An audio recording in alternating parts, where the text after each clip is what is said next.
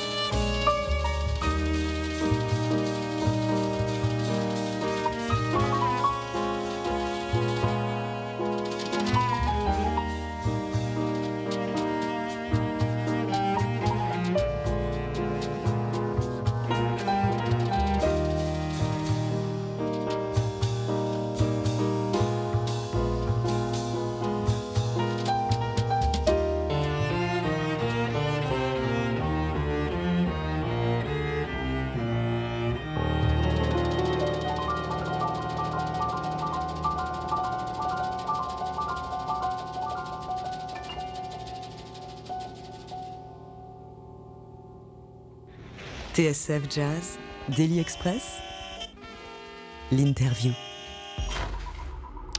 Son premier album chez Dreyfus Jazz en 1994, Michel Petrucciani convie une rythmique de rêve. Dave Holland à la basse et le batteur Tony Williams, ainsi qu'un quatuor à cordes, le Graffiti String Quartet. Le résultat s'appelle Marvelous. C'est un album qu'il dédie à ses fils, Alexandre et Rachid. En extrait, on vient d'écouter Hidden Joy. Ce disque fait partie du coffret Dreyfus Jazz Complete Recordings qu'on explore dans Daily Express à l'occasion des 20 ans de la disparition du pianiste. Et on le fait notamment en compagnie d'un autre pianiste, Franck Avitabile. Bonjour. Bonjour Jean-Charles. Et bienvenue, bonne année, comment ça va? Bonne année, meilleurs vœux hein, pour Qu'est- 2019. Qu'est-ce qu'on peut vous souhaiter pour, pour 2019 Oh bah, euh, plein de, de- de- de projets, de concerts, de, venues à TSF. Alors, euh, on vient d'écouter un, un- un extrait de, de l'album Marvelous et il, il me semble qu'il n'adorait pas cet album, euh, Michel Petrucciani, qui a été son premier pour Dreyfus Jazz. Alors je ne sais pas directement s'il aimait pas, en tout cas je sais que d'après ce que j'ai compris, euh, les, arrangements ont été refaits euh, plusieurs fois. Parce que je crois qu'au départ c'est lui qui avait écrit pour Quatuor. Et qu'effectivement, bah voilà, quand on est pianiste, euh, c'est, compliqué d'écrire pour Quatuor du, du- du jour au lendemain. Donc dé- déjà, je crois qu'il y avait eu pas mal de, de- de- de- d'essais ou de, enfin, en tout cas de versions différentes des arrangements. Et moi, j'avais entendu dire aussi que les arrangements avaient été refaits pour la tournée. Euh, voilà, donc c'est qu'a priori, et je sais pas après dans le détail ce qui s'était passé. Euh, cela dit, j'ai une petite anecdote a priori sur ce morceau qu'on vient d'écouter de Hidden Hidden Joy, Joy. c'est que Tony Williams joue des ballets et que je, on, on avait dit expressément à, à la production euh, que Tony Williams ne jouait plus de ballet. Et donc, euh, quand Michel a appris ça, euh, il, est, il a un peu halluciné.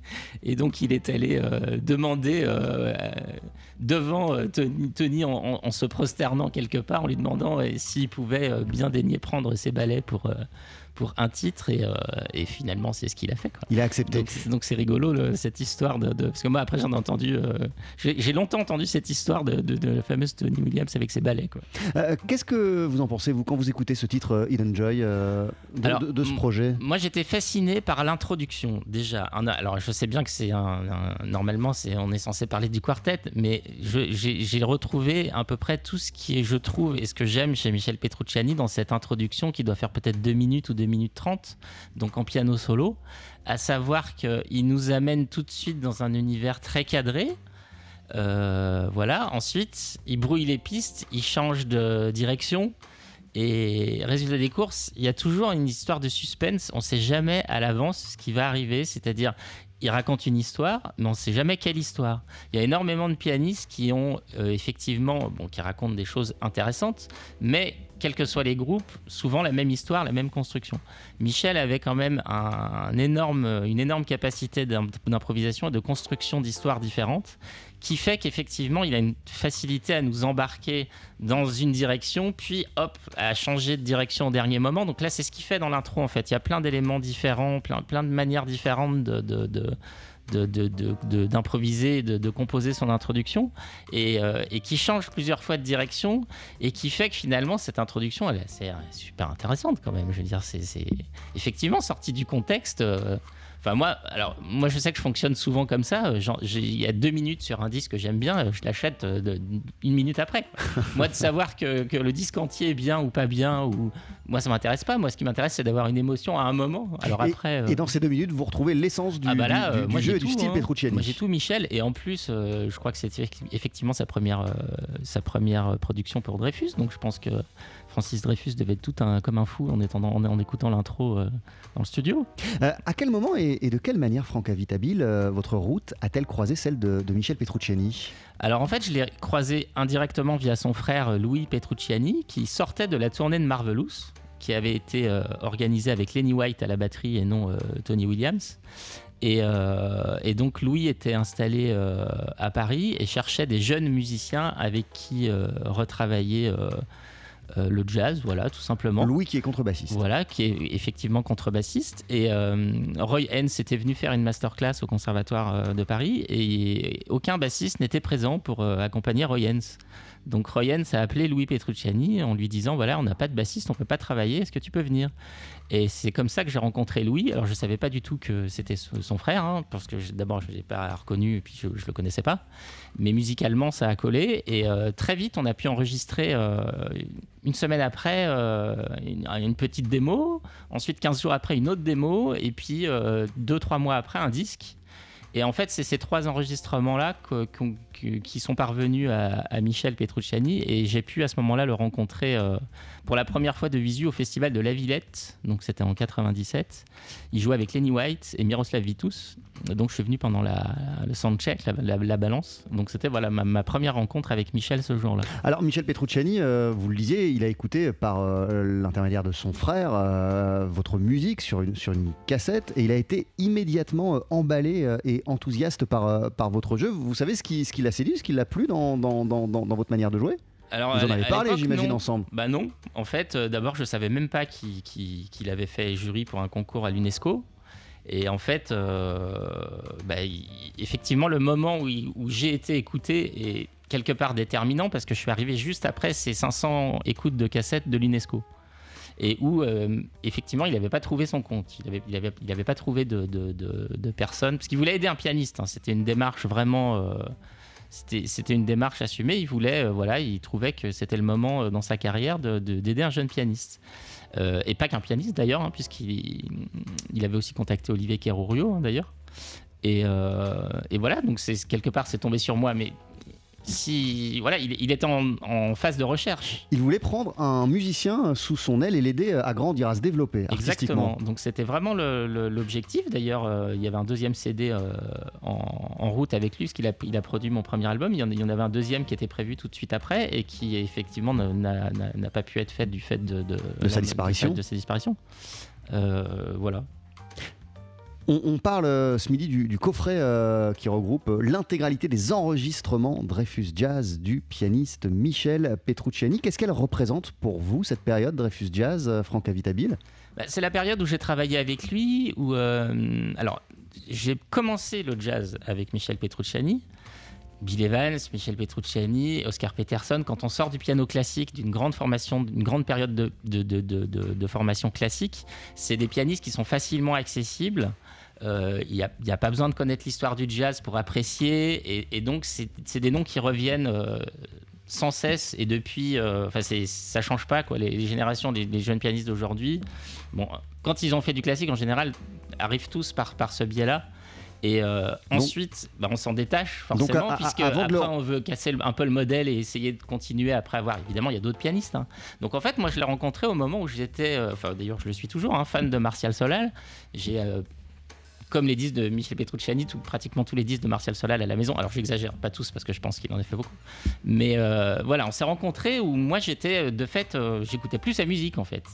Et je me suis remis à écouter bah, ce qu'il avait fait pour Dreyfus et à, et à, retrouver finalement ce que j'avais apprécié au départ, alors avec un autre angle, avec un autre background, parce que j'avais fait d'autres choses entre temps, etc. Et donc c'était, c'était, du coup, c'était passionnant de travailler avec lui, euh, de voir la, manière dont il faisait sonner l'instrument, entre autres, puisque ça a été quand même une de mes plus grosses euh, leçons, c'est de voir que, euh, voilà, trois notes, jouer sur le même piano au même endroit, avec la même acoustique et le, et le même le même euh, ingénieur du son et le même studio peut donner euh, deux sons complètement différents. Et voilà, ce jour-là, c'est vrai que je me suis dit, ah, je crois que j'ai raté euh, une grosse partie du, piano, il va falloir que je réapprenne à jouer du piano. C'est-à-dire que l'écoute de Michel Petrucciani, ça a été une sorte de claque pour vous, Franck Avitabile Ah oui, oui, complètement. après, je l'ai prise en studio, hein, la claque, mais ça, bon, ça n'empêche pas que que voilà, moi j'ai, pris ça plutôt de manière positive et je me dis bon bah voilà, il y, a tout un pan du piano que je connais pas, il va falloir que je m'y mette très sérieusement.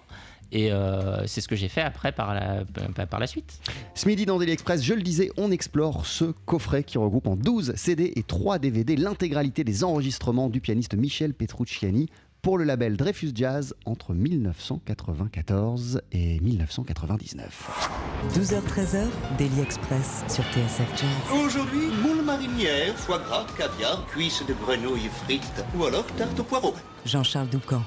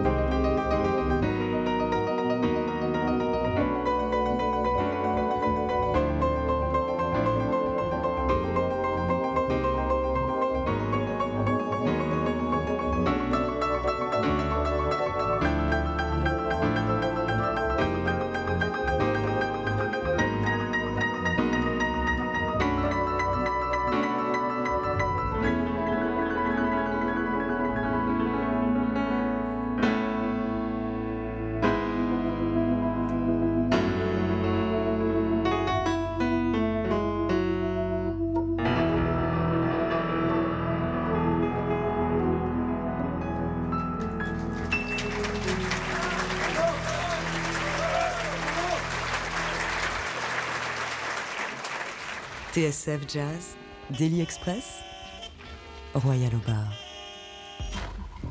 Du 14 au 16 juin 1994, Michel Petrucciani retrouve l'une de ses idoles, l'organiste Eddie Louis, sur la scène du Petit Journal Montparnasse à Paris. Des concerts d'anthologie regroupés sur les albums Conférences de presse 1 et 2 qu'on retrouve sur ce fameux coffret qui reprend l'intégralité des enregistrements Dreyfus de Michel Petrucciani en 12 CD et 3 DVD. On en parle ce midi dans Daily Express à l'occasion des 20 ans de la disparition du pianiste. Et on le fait avec vous, Franck Avitabil. Euh, Qu'est-ce qui fait? Euh, selon vous, la force de ces enregistrements euh, avec euh, Eddie Louis, ce duo piano-orgue? Alors c'est très rigolo que vous me posiez cette question parce que donc en 94, moi j'étais étudiant au Conservatoire de Lyon et donc on a tous écouté ces disques qui venaient de paraître effectivement et il y avait vraiment deux camps. Il y avait un camp qui trouvait que Michel c'était vraiment génial et Eddie oh, il était un peu à la traîne. Et puis un camp qui trouvait qu'Eddie vraiment c'était l'histoire du jazz, c'était génial. Et puis qui trouvait que Michel, bon euh, voilà avec ses phrases blues, etc. Et, je trouve que c'est assez représentatif de, finalement de- des émotions qu'on peut avoir quand on écoute euh, Michel, qui sont absolument pas unanimes, qui changent, euh, qui sont très clivantes. Et en plus, qui changent en cours de, route, c'est-à-dire qu'un disque, on peut l'écouter pendant 6 mois, 9 mois, 1 an, puis après, euh, plus l'écouter pendant un an, 2 ans, 3 ans, puis finalement retrouver euh, ce qu'on aimait bien dans le disque. Et je trouve qu'il n'y a pas beaucoup d'artistes où on a vraiment ces, deux côtés-là. Alors, je ne sais pas précisément d'où ça vient, mais euh, et là en plus, je les ai réécoutés là parce qu'on va jouer avec avec Laurent Coulondre orgue piano là pour le 9 février. Donc j'ai vraiment réécouté dans le détail les, deux albums donc avec du recul euh, de, qu'ils ont donc il a enregistré avec euh, Eddie euh, au Petit Journal Montparnasse. Et en fait, il y a énormément d'émotions différentes, il y a énormément de, il y a beaucoup d'improvisation, il y a beaucoup de- de changements d'ambiance. Le- Par exemple, à la, à la fin du morceau, là, ce qu'on vient d'entendre, la cadence de fin, qui, est- qui, est- qui- qui donne un, un- un peu une nouvelle couleur au morceau. Bon, le- clairement, Rachid, c'est un morceau qui est, qui est écrit autour de, du morceau Views of a Sequet de Jaco Pastorius, qui lui-même est euh, part du morceau Someday My Prince Will Come. Alors, je sais que la, la- la- la parenté n'est pas forcément immédiate à l'oreille, mais voilà, ça part de ça. Et ça part aussi du- du- d'un certain nombre de, de pianistes qui ont écrit effectivement leur version de Someday My Prince Will Come. Donc, il y a euh, Chick Corea qui a écrit Mirror Mirror. Il y a des versions de Kate Jarrett aussi euh, de, de Someday qui sont assez euh, célèbres. Et euh, Michel m'en parlait d'ailleurs, hein, parce qu'il écoutait beaucoup euh, Kate Jarrett, entre autres. Et donc, euh, voilà, après, on écoute les pianistes en se disant mince, là, il a une super bonne idée, là, j'aurais bien aimé la voir à sa place. Euh, Donc, voilà, typiquement, à la fin du, à la fin du, la cadence de fin, c'est une super idée de, de- mettre une cadence comme ça à la fin du morceau, de, démarrer le, le- solo avec juste la main droite, avec Eddie, avec les walks, juste de faire comme ça une walk. sans main droite de la part d'Eddie et le début du- du solo de Michel sans main gauche. Et ça dure comme ça, on ne sait pas combien de temps ça va durer. Est-ce que ça va se casser la gueule ou pas Est-ce que ça va continuer Est-ce que ça va évoluer sur d'autres choses Donc il y a encore cette idée de suspense qui fait que je pense que les gens qui devaient être dans la salle, ils devaient être, euh, ils devaient être complètement accrochés à leur siège et à se demander, ben voilà, au fur et à mesure du, concert, euh, qu'est-ce qu'elle allait encore se passer de nouveau, de surprenant. Et je pense que c'est ça, Michel, il tenait son public à, pratiquement à chaque note ou à, Enfin, moi, je- qui ai eu l'occasion de, le voir souvent en concert parce que je faisais ses premières parties, enfin certaines, hein, il- voilà, le- le- il, il- il- il monopolisait complètement le public à chaque note. Et ça, c'est- ça c'est génial parce qu'il n'y a, quand même pas beaucoup de, de- de- de pianistes qui arrivent à faire ça. L'étudiant que vous étiez, euh, rassurez-nous, faisait partie du camp qui trouvait euh, fascinant euh, le jeu de Michel Petrucciani. Oui, tout à fait. Exactement. Ouais, ouais. Il vous, il vous fascinait à l'époque. Mais pour quelle raison, selon vous, il clivait euh, autant, euh, comme vous l'expliquez, euh, Michel Petrucciani? Bah, en fait, il se permettait euh, des choses qu'on n'aurait pas osé faire. Et qu'a fait euh, Brad Meldo aussi après. C'est-à-dire des, choses qu'on. bah, des, soit des, certains riffs, euh, soit des, doubler le tempo comme ça aussi longtemps, faire des aussi longues séries de croches comme ça. euh. donc il, il était, il clivait aussi là-dessus parce que du coup, voilà, on peut considérer que, bon bah voilà, comme Artetum, on peut entendre sur Artetum que des arpèges. Certes, il fait des arpèges, mais euh, il fait pas que ça. Quoi. Donc, donc on- si effectivement on s'arrête uniquement au gimmick, les gimmicks, c'est une chose, mais il y, a, quand même le fond derrière. Donc là, clairement, sur un, morceau comme Rachid, il y a quand même une écriture, une composition assez fine. Euh, il y a énormément de, de, cadences différentes dans ce morceau. Il y a un petit clin d'œil aux Beatles à la fin, parce qu'à la fin, ça finit à chaque fois sur le motif de Let It Be des Beatles, que j'ai oublié de citer tout à l'heure, mais. Euh, et en même temps, ça fait quand même une composition qui est, qui est très, euh, comment dire, qui, est, qui fait vraiment le style de Michel. Lorsque... Sans renier les, influences euh, qu'il peut avoir quand il écrit une composition. Lorsque je vous ai demandé euh, quels étaient, euh, Franck Avitabile, vos albums préférés de la période Dreyfus Jazz, vous en avez cité plusieurs, et notamment sa rencontre en 1995 avec le violoniste Stéphane Grappelli. L'album s'appelle Flamingo. En voici tout de suite un extrait.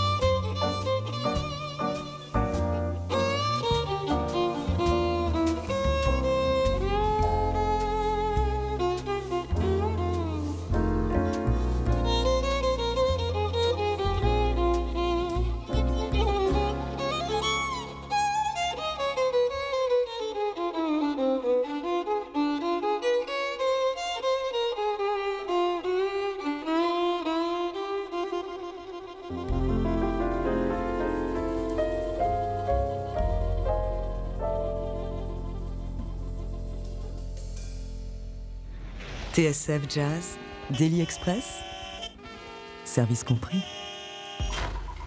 Et on le disait en 1995, euh, c'est produit de cette rencontre. Ils se connaissaient déjà, ils s'étaient déjà vus, hein, Stéphane Grappelli et, euh, et- Michel Petrucciani, mais ils ont enregistré pour le label Dreyfus Jazz l'album Flamingo, en compagnie également de Roy Haynes à la batterie et de Georges Mraz à la contrebasse. Euh, c'est majoritairement des, standards sur cet album qu'on peut entendre, et notamment celui qu'on vient d'écouter dans Daily Express intitulé Loverman. Qu'est-ce qui en fait pour vous, selon vous, euh, Franck Avitabile, l'un des disques les plus forts de sa période Dreyfus à Michel Petrucciani Alors pour moi, c'est vraiment l'incarnation du phrasé.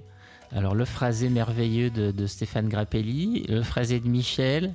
Euh, de fait, euh, voilà, Royens qui enrobe ces, deux phrasés euh, incroyables.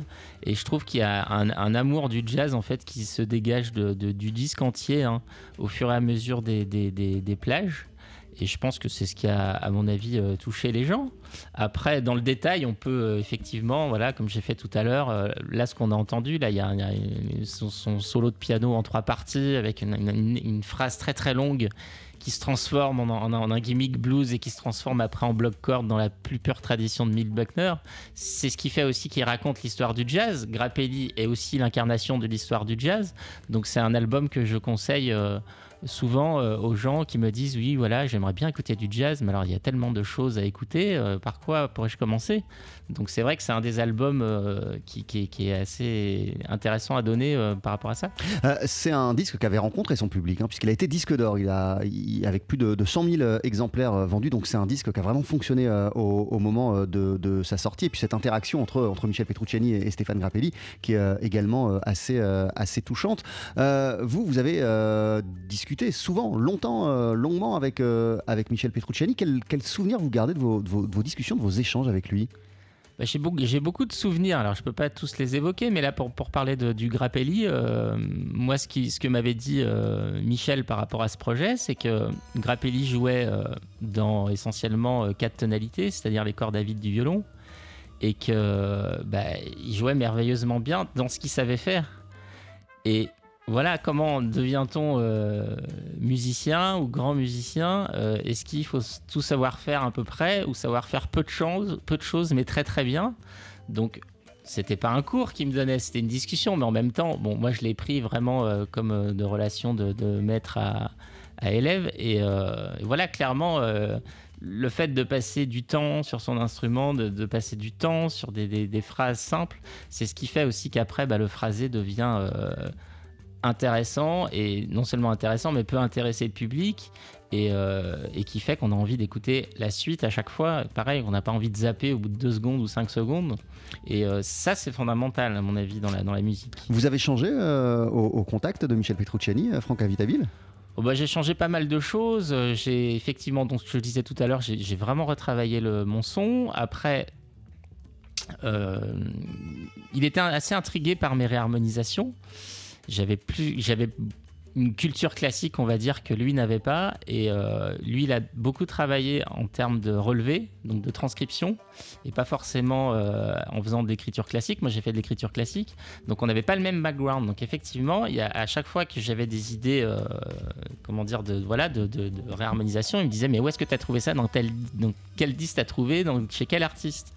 Et euh, donc ça, de fait, c'était quand même des échanges. C'est ça qui était assez vraiment, enfin, int- intéressant. Après, il, voulait aussi euh, pas mal me, me surveiller. Il voulait pas que je fasse de bêtises, donc. Euh, donc euh, voilà, j'étais, il m'a demandé si je prenais de la drogue, si voilà, euh, ça c'était, il m'a demandé ça très vite, hein, au bout de la première ou deuxième rencontre quoi. Donc euh, Il voulait faire attention à vous, pas seulement euh, musicalement, pas seulement voilà. artistiquement. Et puis, et puis moi, je sais que j'ai vraiment eu, moi, j'ai rencontré vraiment quelqu'un de, de passionné, d'adorable, de, très sympathique. Après, j'ai discuté avec d'autres personnes, j'ai vu qu'on n'avait pas forcément le même, euh, la même, euh, comment dire, la même image.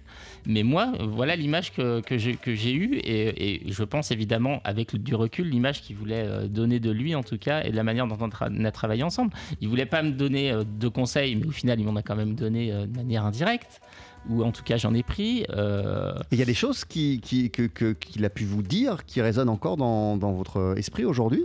Bon, Il y a énormément de choses. hein. Le- le- quand il m'a fait enregistrer, par exemple, le morceau de Charlie, de Charlie Haddon qui s'appelle Silence, le fait de voilà que, que si, si je sais jouer, il faut, enfin, il faut savoir jouer une balade. Quoi. Si on sait pas, si on sait pas faire euh, une balade, c'est qu'on n'est pas un grand musicien. euh, le, fait de, de, de, tra- de travailler euh, son instrument, le fait de travailler. euh, il, il- il ten- il tenait beaucoup à, ça. hein. Il, voulait, même créer d'ailleurs un, espèce de, alors pas un monastère, mais un, endroit retiré euh, de- des- excès parisiens, et puis pouvoir y envoyer des pianistes pendant quelques semaines ou quelques mois, et pour que les pianistes fassent vraiment que du piano de- toute la journée et que lui supervise et passe euh, de temps en temps pour voir. Alors c'est rigolo parce que j'ai lu que Manfred Eicher avait fait ça en fait quand il a enregistré euh, Keith Jarrett et Chick Corea dans les années, fin des années 60 où effectivement il a pris, il a pris le, Corea qu'il a mis deux mois dans une maison avant d'enregistrer. C'est piano improvisation. Donc donc c'est un c'est un trip quand même. Moi, je sais que je suis, sensible à ça parce que euh, moi, je suis content quand, j'ai effectivement j'ai une semaine où je suis juste devant mon piano intégralement et uniquement. C'est génial. Alors, euh, dans euh, le coffret, euh, il y a aussi des DVD, je le disais, et on peut visionner le documentaire de Franck Cassanti qu'il a consacré à Michel Petrucciani en, en- en 1983, Lettre à Michel, juste avant qu'il ne parte aux, aux États-Unis, Michel Petrucciani. Et il dit notamment à Franck Cassanti que ce qu'il préfère, c'est jouer avec des musiciens, qu'il n'est pas trop fan des solos. Il aime bien l'échange et s'amuser avec les musiciens. Pourtant, dans les années 90, il se met euh, à se produire abondamment euh, en, solo. Ça, c'est aussi euh, une, direction qu'il a amorcée un peu tard dans sa carrière, l'abondance de, concerts, de récitals en solo, Michel Petrucciani. En fait, le solo, on joue pas tout seul, hein, contrairement à ce qu'on peut penser. On joue avec. on joue avec le public, on joue avec la personne qui va écouter, on joue avec les disques solo qu'on aime. Est-ce qu'on va faire des références ou pas On joue avec euh, la manière dont on va construire euh, son univers musical. Moi, je trouve que c'est très très ludique en fait le solo. hein. Alors euh, bon, c'est vrai qu'il faut avoir une vie intérieure bien remplie, euh, ce qui était euh, un point commun aussi euh, entre nous deux. Mais c'est passionnant en fait le solo. Il y a pris Et- de plus en plus de plaisir à faire des, des, des récitals en solo, Bah, on, peut faire des, on peut faire des, des- des changements de direction avec un instantanément en fait. Alors qu'avec un, ne serait-ce que, alors en duo aussi on peut, mais c'est un peu plus difficile. Dès qu'on dépasse le duo, c'est, on peut pas faire de changement de direction. euh, en termes de timbre, hein, je parle pas forcément en termes musical, mais euh, mais c'est beaucoup plus facile en fait de de, de, de- de- de voyager entre les univers en solo. Il y a- Mais il faut, ça demande quand même une, une- une maîtrise du son et une maîtrise euh, technique assez importante. quoi, Dans, le coffret, il y a euh, l'enregistrement de Michel Petrucciani au Théâtre des, des Champs-Élysées, euh, l'intégrale de ce live en solo. Et puis, quelques années plus tard, en 1997, euh, les concerts qu'il a donnés euh, à Stuttgart, là encore, tout seul. Et là, vous m'avez dit que tout l'art de Michel Petrucciani est résumé et incarné par cet enregistrement, Franck Avitabile. Bah, Il y a énorme- énormément de choses intéressantes dans cet enregistrement. Déjà, la qualité technique est exceptionnelle. Euh, le fait qu'effectivement, entre les deux enregistrements, entre le théâtre des Champs et le, et le, et le live à Germany, il y a, je pense qu'il a dû faire plus d'une centaine de solos entre les deux. Donc forcément, euh, voilà, il structure sa musique d'une autre manière. Euh, je pense qu'il va plus directement dans le vif du sujet. Et, et peut-être ce qu'il arrivait à dire avant 3 minutes, il arrive à le dire en 30 secondes. Donc c'est pareil, on, voyage, euh, en, en- écoutant ces, ces- différentes euh, chansons ou standards ou improvisations qu'il fait. Et puis il y a aussi, euh, pour rebondir sur la question que vous m'avez posée tout à l'heure, on avait pas mal de discussions aussi sur le fait que au bout d'un moment, on est un peu enfermé des gimmicks. Donc il savait qu'il y avait des choses qui marchaient en concert, Euh, le fait de jouer sur une note par exemple pendant euh, un certain temps, ou euh, voilà, et que quand lui essayait de sortir de cela, ce qu'il faisait hein, en concert, hein, parce que moi j'ai le, souvenir euh, d'une version de All the Thing You Are euh, où il a changé 8 ou 9 fois de tonalité, il a changé la grille, il a un peu, il- c'est comme s'il avait fait une version un peu entre guillemets à la Martial Solal. Et euh, il savait très bien le faire. Le problème, c'est que le public comprenait pas quand il faisait ça. Il venait, pour écouter le, voilà, le Michel Petrucciani. Et, et il- il- voilà, on a, beaucoup parlé de ça, du, fait que bah voilà, il faut à la fois euh, avoir un univers musical propre, mais après, une fois qu'on l'a, euh, si on s'en cantonne et si on ne cherche pas d'autres possibilités, c'est bon, c'est un peu compliqué. Alors, ça n'empêche pas, hein, il y a des pianistes qui ont joué de la même manière toute leur vie. Hein.